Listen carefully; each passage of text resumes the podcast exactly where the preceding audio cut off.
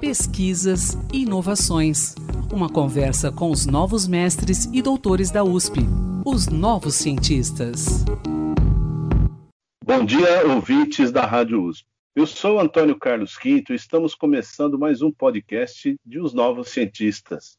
Nosso entrevistado de hoje é o economista Michael Túlio Ramos, de França, que defendeu na Faculdade de Economia, Administração e Contabilidade, a FEA, a sua tese de doutorado em que analisa diversos aspectos que estão associados com a desigualdade social no Brasil. A pesquisa analisa, entre outros aspectos, como as mudanças climáticas podem influenciar a fecundidade humana. Além disso, o diferencial de fecundidade entre as mulheres pobres e ricas pode afetar a evolução da desigualdade a longo prazo. Ele também estudou como os estereótipos negativos pelos quais os negros são representados na TV e como o veículo pode influenciar na autodeclaração racial brasileira. Bom dia, Maicon. Um prazer tê-lo aqui nos Novos Cientistas. Tudo bem? Bom dia, Antônio. Tudo bem por aqui? O prazer é todo meu. Agradeço aí a sua disposição, hein, em nos conceder essa, esse espaço, essa entrevista. Mas vamos lá, o título do seu trabalho é Fecundidade, Identificação Racial e Desigualdade. Você me permite aí uma definição tanto quanto simplista da minha parte? Podemos dizer que a fecundidade e a identificação racial são ingredientes importantes na produção de uma desigualdade, ô Michael? Sim, Antônio, podemos dizer isso. É, basicamente, a desigualdade é fruto de diversos fatores que tendem a se retroalimentar ao longo do tempo.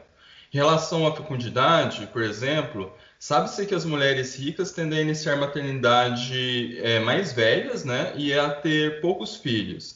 Já as mulheres pobres, elas tendem a ser mães relativamente jovens e a ter uma fecundidade maior. Assim, em determinados contextos, a taxa de crescimento da população pobre pode ser maior do que a da população rica. Consequentemente, isso possui o potencial de influenciar de diversas formas a dinâmica da desigualdade ao longo do tempo.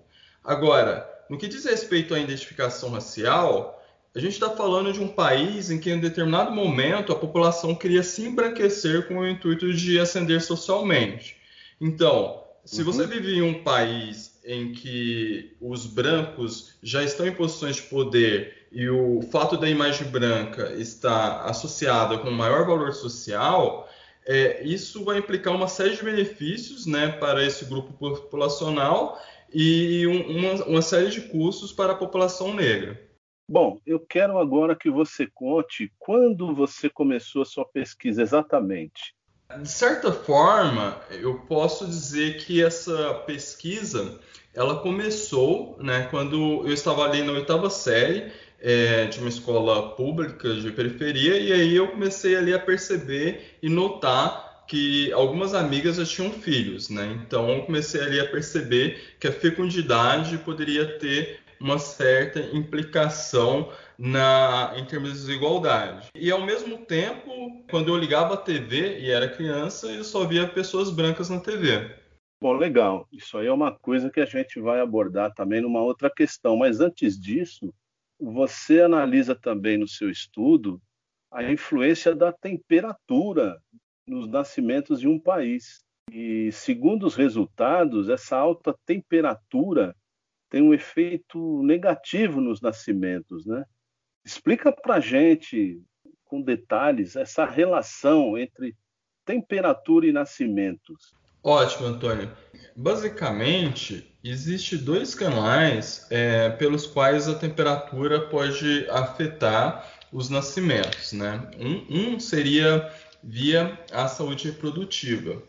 É, por exemplo, existem estudos na literatura sugerindo ali que quando você tem choques de altas temperaturas, isso tendem a ter um impacto negativo na, na saúde reprodutiva, né? no caso aqui, um impacto negativo na mobilidade do esperma. Um, um, segundo meio, um segundo canal, podemos dizer assim, que a temperatura pode afetar os nascimentos, seria via o comportamento sexual, tá? Só que nesse aspecto ainda não está muito claro, né, na literatura qual seria o impacto de choques de temperatura no comportamento sexual. Isso porque é uma coisa, vamos dizer assim, um pouco mais difícil, né, de ser testada.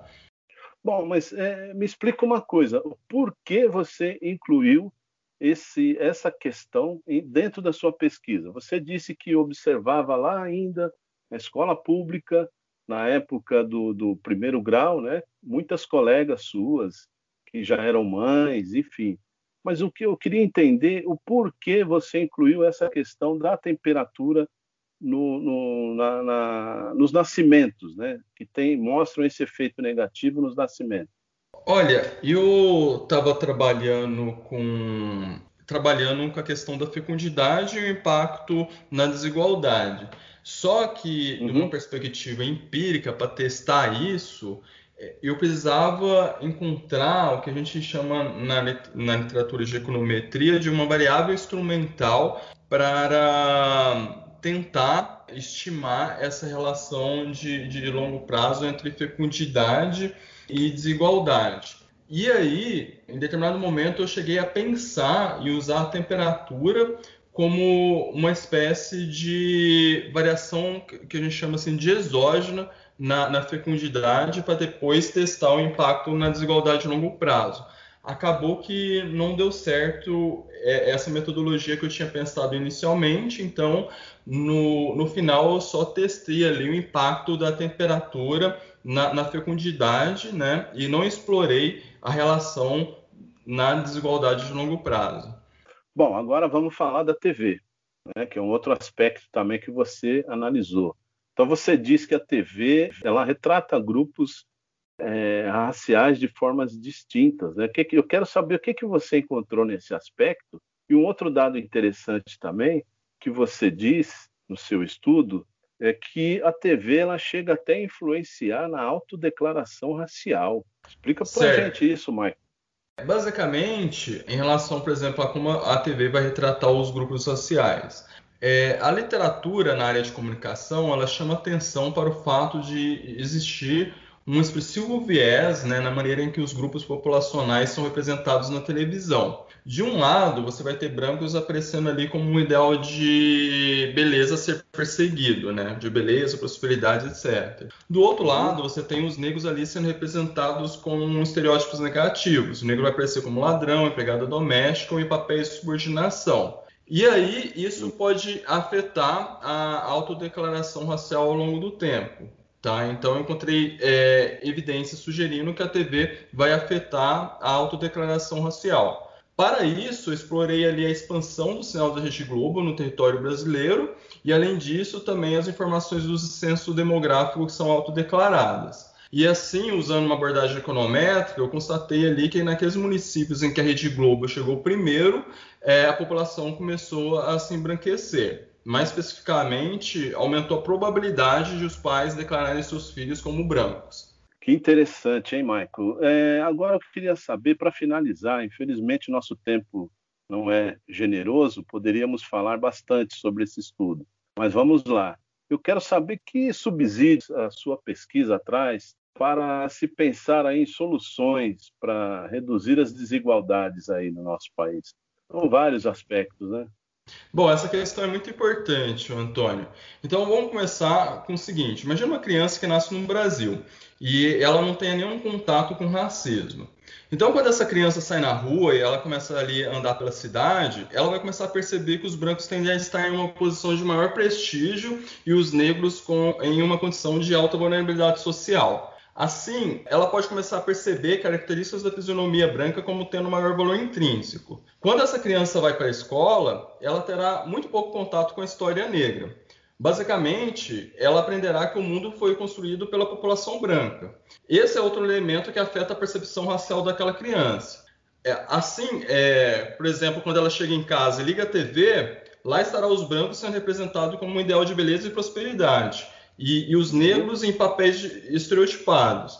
Então, é, tem-se aqui um elemento adicional que pode afetar o imaginário da criança. Então, deste modo, promover diversidade na TV representa um dos elementos que poderá ajudar a diminuir a força do racismo estrutural que permeia a nossa sociedade. Agora, em relação à questão da fecundidade, a gente sabe que as mulheres pobres apresentam maior dificuldade de planejar sua reprodução. O índice de gravidez indesejadas no Brasil é muito alto. Então, se você realizar políticas públicas né, que visam garantir ali os direitos reprodutivos das mulheres, representa uma intervenção com significativo potencial de reduzir as desigualdades. Michael, muito obrigado pela sua participação aqui nos Novos Cientistas, parabéns pelo seu trabalho. E pesquisador, se você quiser falar sobre seu estudo, sua pesquisa, envie-nos um e-mail para ouvinte.usp.br. Michael, um bom dia para você, um forte abraço. Eu que agradeço, Antônio. Até mais, um abraço. Prezado ouvinte, quinta-feira tem mais. Estaremos de volta com os novos cientistas. Pesquisas e inovações. Uma conversa com os novos mestres e doutores da USP, os novos cientistas.